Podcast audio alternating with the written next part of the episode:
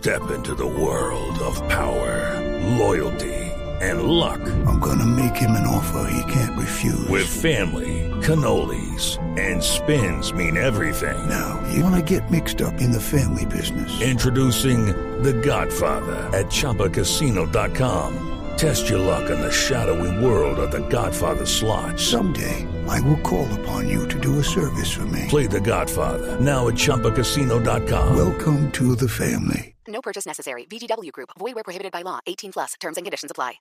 Eh, doctor Juan David, ¿cómo le va? Buenas tardes. Hola Javier, todos ustedes y todos los oyentes. Eh, estamos eh, en este momento eh, mm, mirando eh, el panorama de algunos históricos del fútbol colombiano, América, Millonarios y el cuadro eh, Atlético Nacional. Y sume al Cali ahí. ¿Cuántas y Deportivo Cali? ¿Cuán- Cali. ¿Cuántas estrellas hay entre todos? ¿Cuántas estrellas hay entre todos? Y la pregunta es, ¿qué es lo que está pasando con los equipos históricos? En el caso de Nacional, ¿usted qué respuesta tiene? No, Javier, muy, muy duro, muy difícil estar hoy eh, afrontar esta eh, situación, eh, estar por fuera de, de la fiesta de nosotros, donde habitualmente estamos luchando y compitiendo. Este año ha sido un año muy complicado para Atlético Nacional en lo se diga, solamente para eh, destacar en la Copa Colombia que ganamos hace un par de semanas, pero una serie de situaciones en lo deportivo muy complicadas, en lo económico un año muy duro y en lo jurídico también un descuento. Entonces creo que hoy toca eh, aceptar lo, sucedido y empezar a, a recomponer y a mirar ese futuro de 2019 donde tenemos el reto en la liga, obviamente también en la Copa eh, Libertadores, en la fase previa al cual ya eh, clasificamos y tomar decisiones que nos permiten tener un 2019 eh, mucho más tranquilo y en los sociales que siempre nuestra hinchada quiere vernos.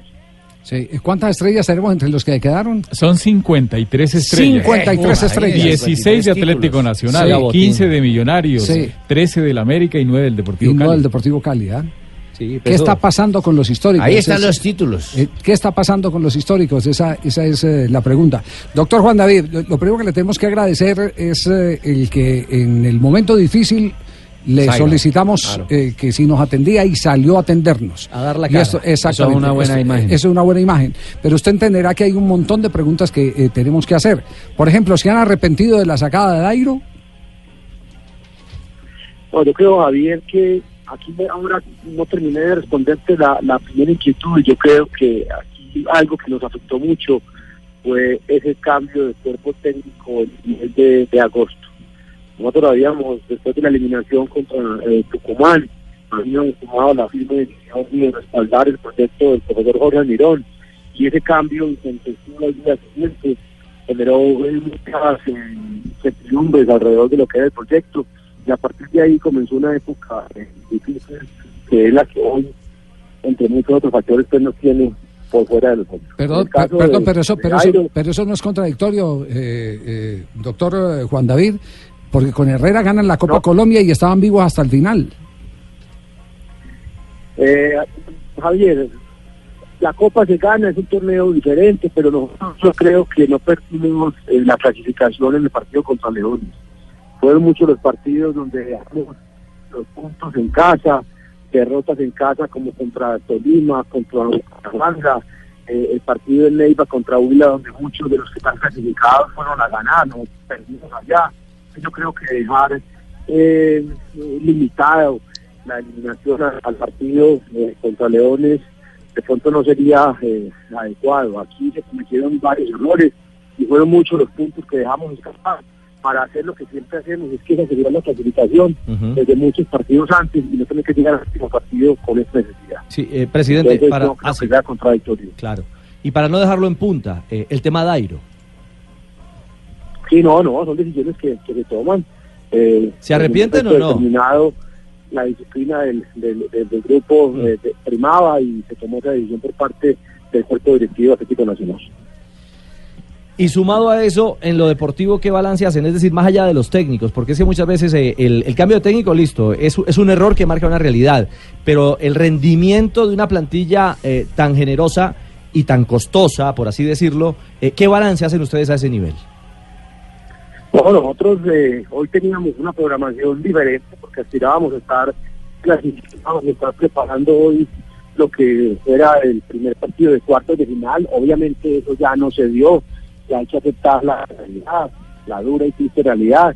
Y hoy lo que hicimos fue primero que el grupo volvió a entrenamientos, ya unos entrenamientos con, eh, con el objetivo de que profe Autori conozca el grupo a mayor profundidad, pueda empezar a trabajar, a transmitir sus conceptos. Estaremos entrenando por lo que resta de la temporada, hasta la primera semana del mes de, de diciembre.